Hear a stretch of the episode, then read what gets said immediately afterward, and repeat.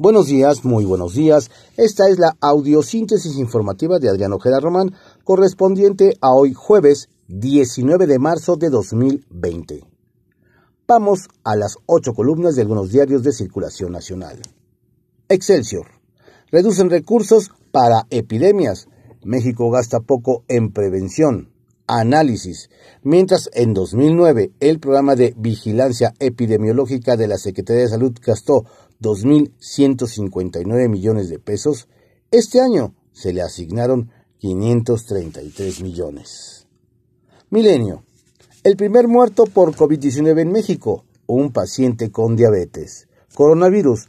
Adelantarán pensión de cuatro meses para 8 millones de ancianos. Aprueban diputados fondo de 180 mil millones de pesos frente a la contingencia. El Universal. Primer muerto. Preparan a gente para aislamiento. Hombre que falleció por COVID-19 fue a concierto al Palacio de los Deportes. Gobierno emite recomendaciones psicológicas ante el plan de sana distancia. Reforma. Al vaso efectivo sin reelección aprueban diputados de Morena y aliados reglas en su beneficio.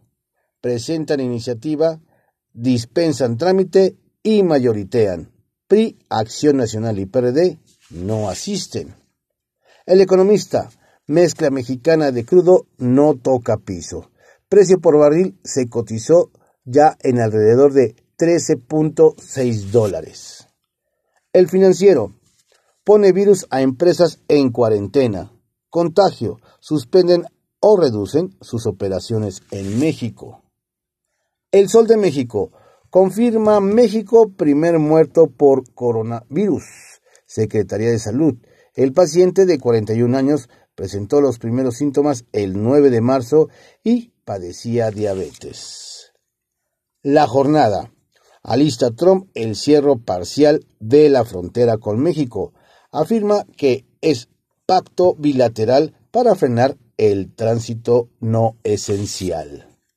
La jornada anuncia Pemex serie de acciones para paliar caída de petroprecios.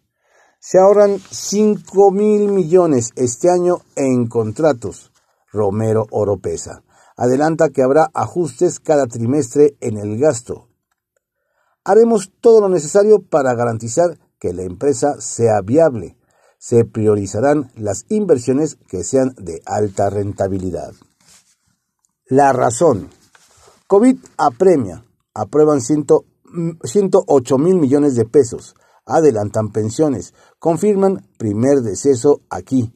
Y ya suman 118 positivos. Diputados autorizan deuda para fondo de contingencia. Reforma va al Senado. Darán 5.340 lo de cuatro meses a adultos mayores. Hay margen para ajustar, sin, eh, para ajustar cinturón, señala el presidente Andrés Manuel López Obrador. Diario contra réplica. Tiene México primer muerto por COVID-19. Suman 188 casos de contagio, 25 en las últimas 24 horas. La Secretaría de Salud confirmó anoche el deceso de un hombre de 41 años que estaba hospitalizado en el INER por una, perdón, por una enfermedad respiratoria. El Heraldo de México. México, COVID-19, cobra su primera víctima. La Secretaría de Salud Federal informó que este miércoles falleció la primera persona a causa del virus. Los contagios suman 118. Ovaciones. Primer muerto por COVID-19 fue a concierto. Hombre de 41 años estaba en el INER. Diario de México. Sin precedentes la caída del peso frente al dólar. El Banco de México precisó que el cierre de ayer de las divisas es el peor en la historia, es decir, más desfavorable que el de enero de 1992. La crónica.